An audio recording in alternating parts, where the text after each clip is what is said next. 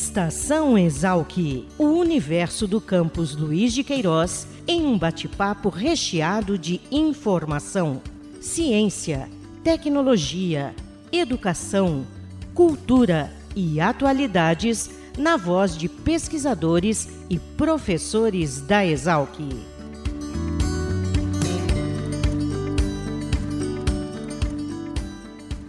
Olá, começa mais uma edição do Estação Exalc, o podcast da Divisão de Comunicação da Escola Superior de Agricultura Luiz de Queiroz, a Exalc, no campus da USP em Piracicaba. E em clima de quarentena, o trabalho não pode parar, por isso eu converso agora, mesmo que remotamente, com o professor Pedro Brancalhão, que é pesquisador do Departamento de Ciências Florestais da Exalc, e nós vamos conversar um pouquinho sobre diversas pesquisas que têm sido conduzidas no âmbito uh, do laboratório sobre os cuidados do professor Pedro. Professor Pedro, obrigado por aceitar o nosso convite e falar, mesmo que remotamente, para o Estação Exalc.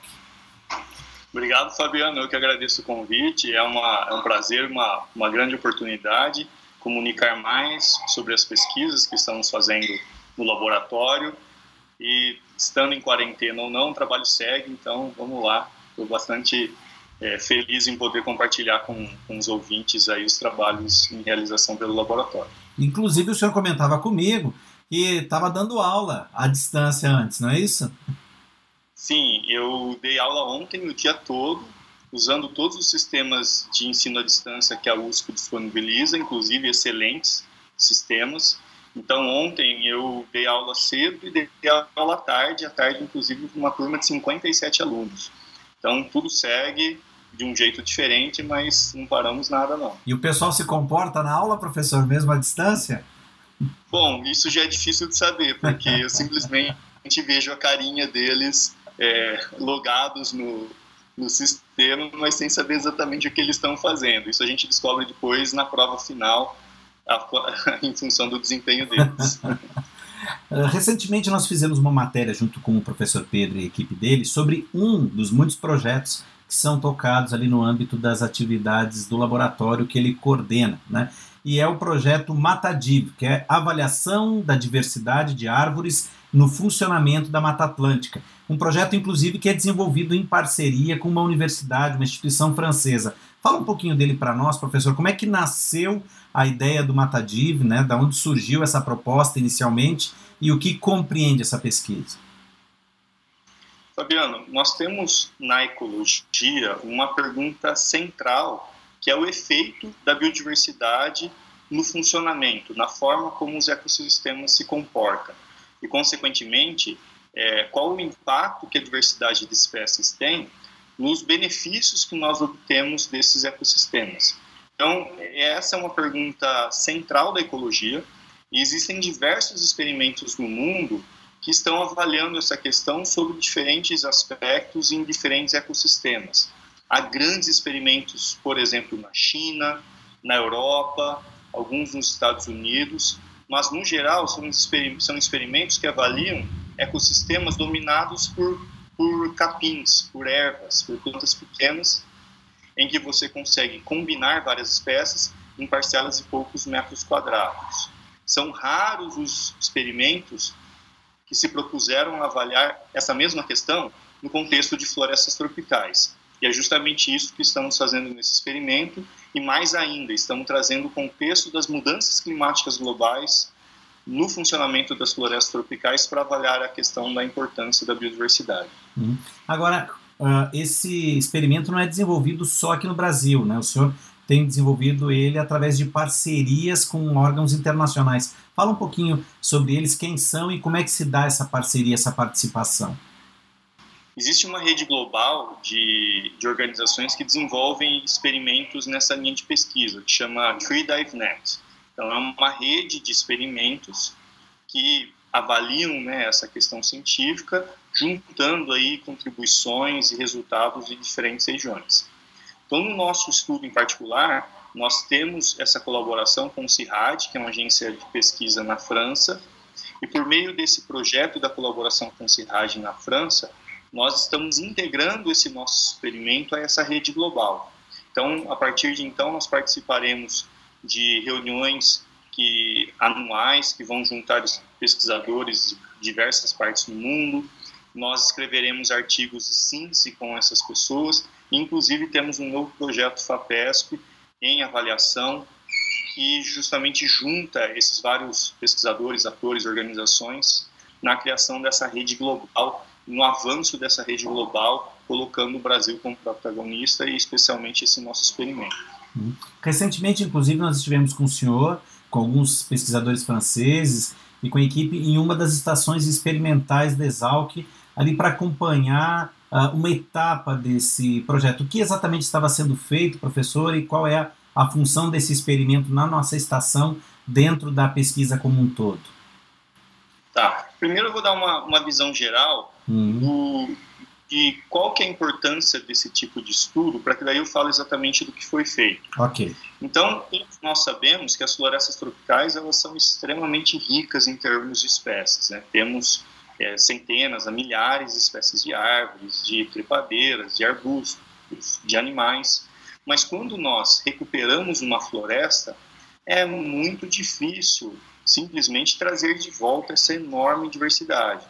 E a grande questão que fica é quantas espécies nós precisamos para restabelecer uma floresta tropical que funcione, que cresça bem, que sequestre carbono, que proteja o solo, que possa é, servir de abrigo para as diferentes espécies de fauna.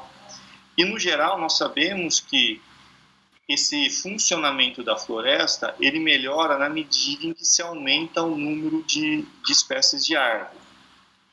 O que não se sabe é como que ocorre essa curva, quantas espécies são necessárias para chegar numa maximização de vários serviços ambientais e como que as mudanças climáticas globais, com destaque para as restrições de água resultantes das secas cada vez mais frequentes, vai impactar né, a capacidade desses ecossistemas em manterem é, altos níveis de provisão de serviços e benefícios.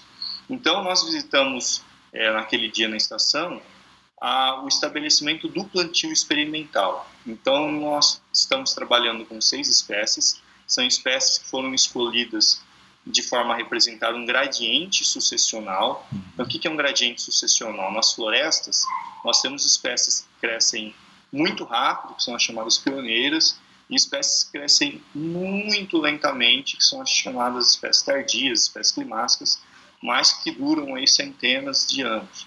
Já as pioneiras duram poucos anos, até 10 anos elas morrem.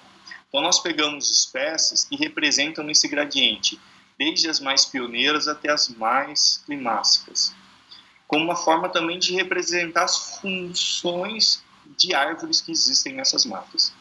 Daí nós estabelecemos um experimento controlado em que nós combinamos cada uma dessas espécies em diferentes níveis de riqueza. Então, temos plantios com cada uma das espécies, só essas espécies, monoculturas, combinações de duas em duas espécies, combinações de, de três em três espécies, até chegarmos na, no nível de seis espécies. E depois temos também mais um tratamento com 18 espécies.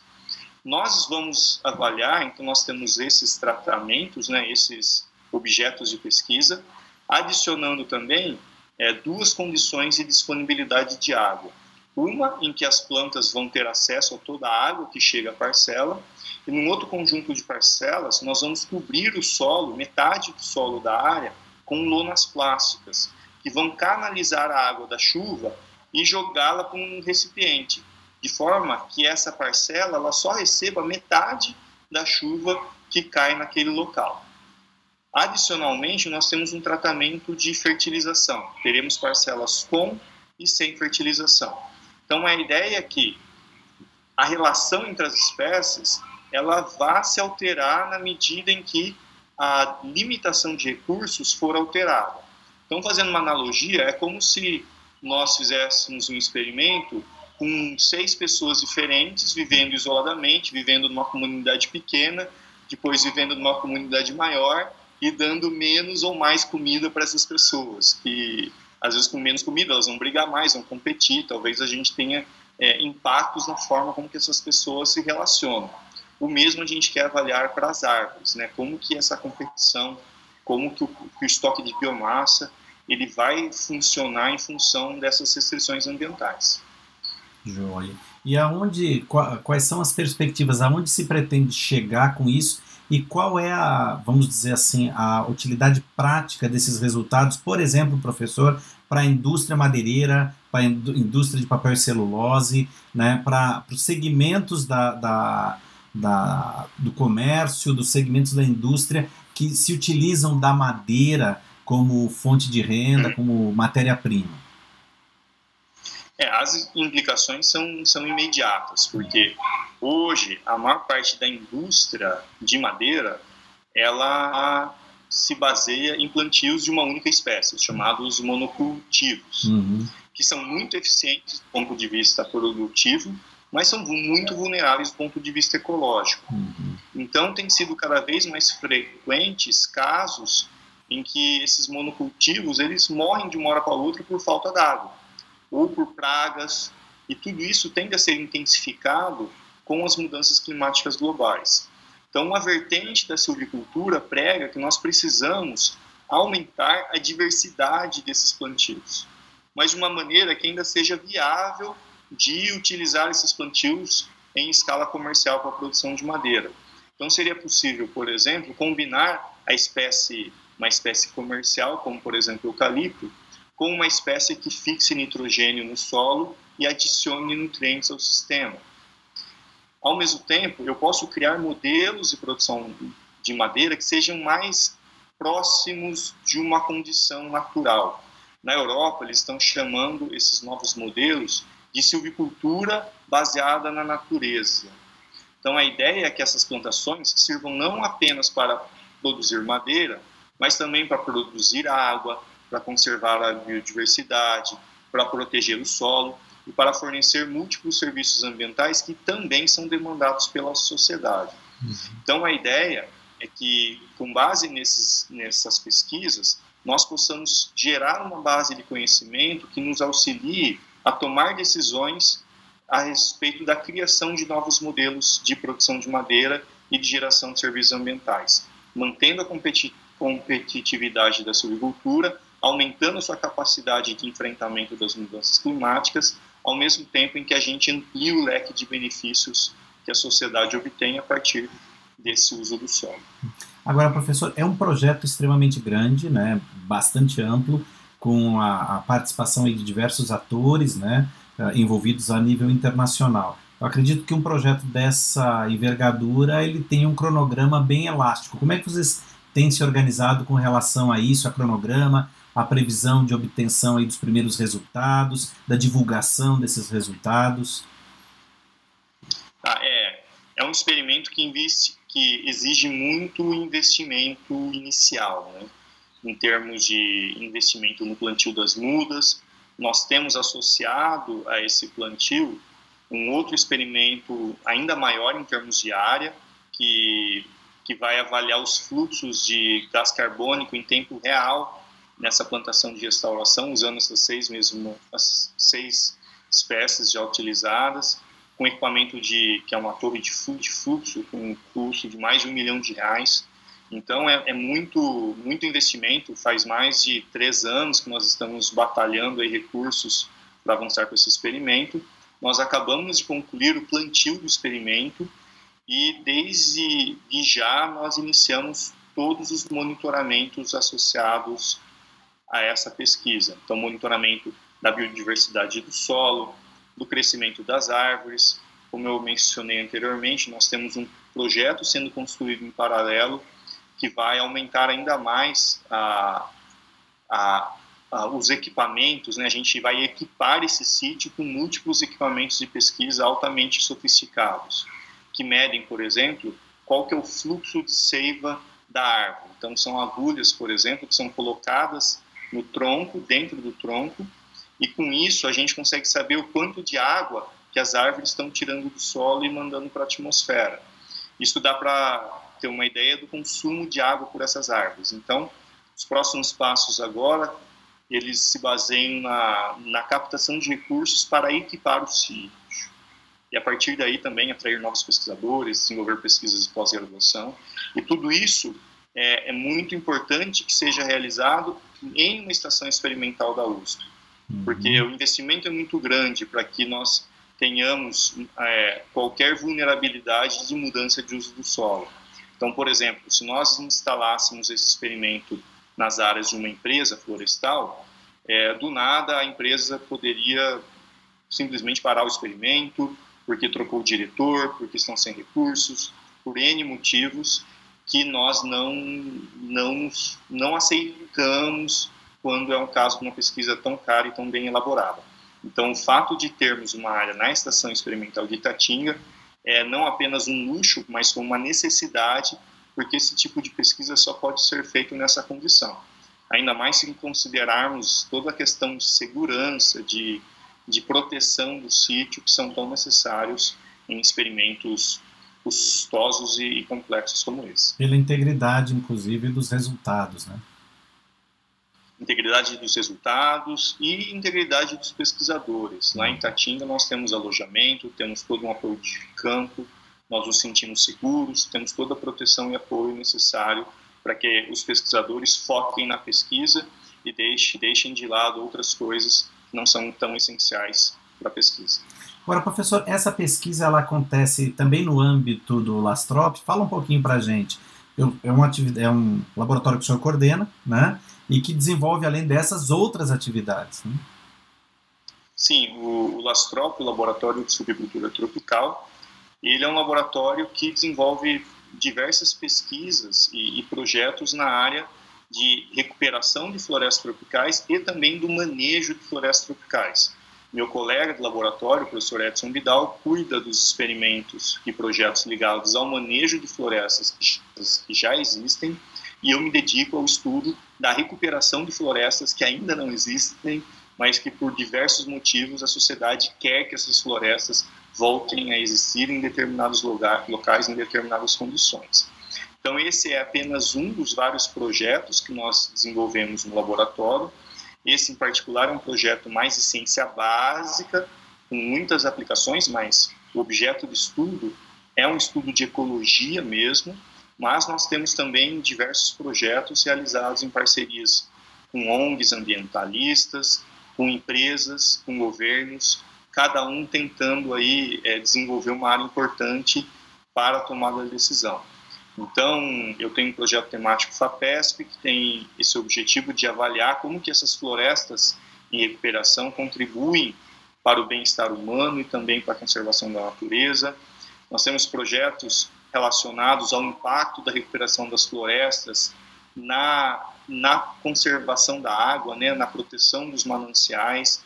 Nós temos projetos ligados à área econômica, então, como é possível ganhar dinheiro com a recuperação da floresta, seja pela exploração de espécies exóticas, como pra, pela exploração de madeira nativa, de frutos de árvores nativas, projetos na área de ciências sociais, para entender mesmo o que passa pela cabeça das pessoas quando elas tomam decisões acerca da recuperação de uma floresta nativa. Né? Então, quais benefícios se buscam, quais restrições existem, como que essas pessoas elas é, elas enxergam a, a recuperação das florestas como uma atividade que possa ser encaixada, possa ser combinada com outros usos do solo na propriedade. Então, nós desenvolvemos um leque bastante amplo de pesquisas, sempre com foco em resolver problemas práticos daqueles que tomam decisão lá na ponta da cadeia da restauração e também nos produtores rurais. Nosso sonho, nosso objetivo é que em pouco tempo a recuperação de florestas seja um uso do solo economicamente viável. Se recupere as florestas não apenas como uma boa ação, mas por ser algo que traga benefícios diretos e imediatos para aqueles que é, implantam esses projetos. Professor Pedro, mais uma vez, muito obrigado por aceitar o convite para participar da Estação Exalc a despeito de toda essa situação né, de isolamento, de quarentena e todas as implicações no uso da tecnologia, o senhor aí nos atendendo da sua casa, eu gravando aqui da minha casa, né, suscetíveis a ruídos e tal. Muito obrigado por topar essa empreitada conosco e nos colocar a par dessa importante pesquisa conduzida no âmbito do seu laboratório. Eu que agradeço. Eu estou sempre à disposição da TV USP. Vocês desempenham um papel aí crítico hoje para a disseminação da ciência, do conhecimento. E embora nós estejamos isolados fisicamente, né, com a ajuda de vocês, a gente se dissemina aí por vários ouvintes, vários, é, várias pessoas interessadas no tema e continuamos a fazer esse trabalho de promoção, restauração, independentemente de qualquer restrição física que possa existir no momento. Obrigado, Fabiano. Até a próxima. Obrigado, professor. Obrigado também a você que nos acompanhou em mais uma edição do Estação Exalc. Lembrando que a sua opinião é muito importante para nós. Envie suas dúvidas, críticas, sugestões e comentários através dos nossos perfis nas redes sociais. Procure por Exalc Mídias ou por TV USP Piracicaba. Um abraço e até a próxima edição do Estação Exalc. Tchau!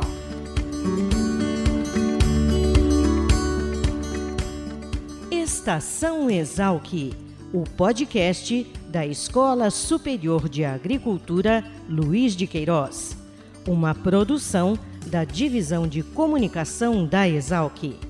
Acompanhe nossa programação pelo site exalc.usp.br.